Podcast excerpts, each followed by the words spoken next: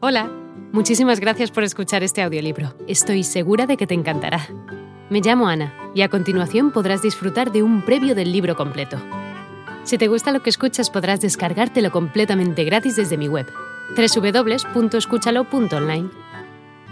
Un abrazo.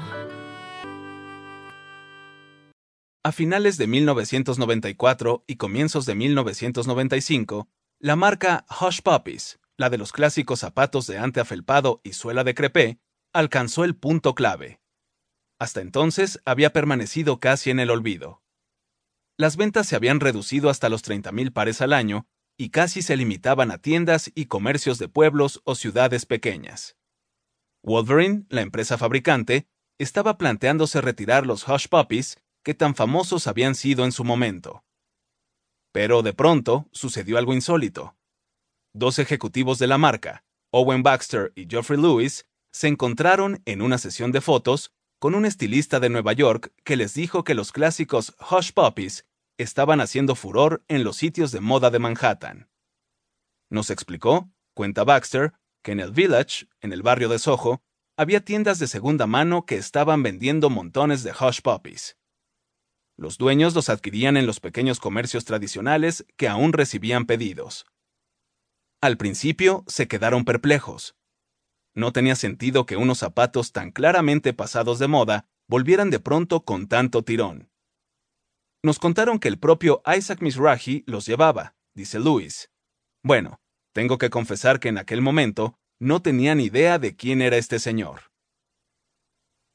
En el otoño de 1995 empezaron a pasar cosas a toda velocidad. Primero, contactó con ellos el diseñador John Bartlett, diciendo que quería usar Hush Puppies en su colección de primavera. Luego llamó a Nasui, otra diseñadora de Manhattan, que también quería sacarlos en sus pases. El diseñador Joel Fitzgerald, de Los Ángeles, puso en el tejado de su tienda de Hollywood un basset hinchable de 7 metros y medio, el emblema de la marca, y adquirió la galería de arte que tenía al lado para reconvertirla en boutique dedicada en exclusiva a Hush Puppies. Durante las obras de reforma del local, entró el actor Pee Wee Herman, pidiendo ya dos pares. La noticia había corrido de boca en boca, recuerda Fitzgerald. En 1995, la empresa vendió 430.000 pares del modelo clásico. El año siguiente vendió el cuádruple y al otro aumentó todavía más las ventas, hasta que Hush Puppies volvió a convertirse en pieza imprescindible del armario de todos los jóvenes estadounidenses. En 1996, Hush Puppies recibió el premio al mejor accesorio, que otorga el Council of Fashion Designers, Asociación de Diseñadores de Moda, en una cena que se celebró en el Lincoln Center. El presidente de la empresa subió al escenario junto a Calvin Klein y Donna Karan. Él mismo fue el primero en admitir que se le estaba otorgando un galardón por un hecho en el cual su empresa había tenido más bien poco que ver.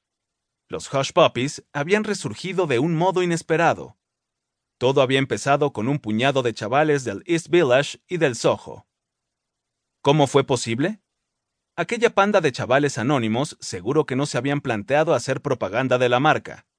Al contrario, Probablemente decidieron usar esos zapatos porque nadie más los llevaba ya. Aquel mismo impulso lo tuvieron dos diseñadores de moda, que quisieron utilizarlos para vender sus modelos de alta costura.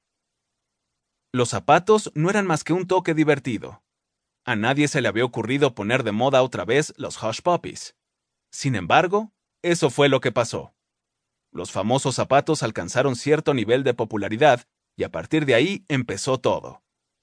¿Cómo es posible que unos zapatos de 30 dólares, que solo llevaban un puñado de melancólicos de los años 70 y unos cuantos diseñadores de Manhattan, pasaran a ocupar un sitio prominente en todos y cada uno de los centros comerciales de Estados Unidos en solo dos años? Hola de nuevo. No está mal para ser solo una pequeña muestra, ¿verdad? Si te ha llamado la atención, recuerda que encontrarás este audiolibro completo y gratis en www.escúchalo.online.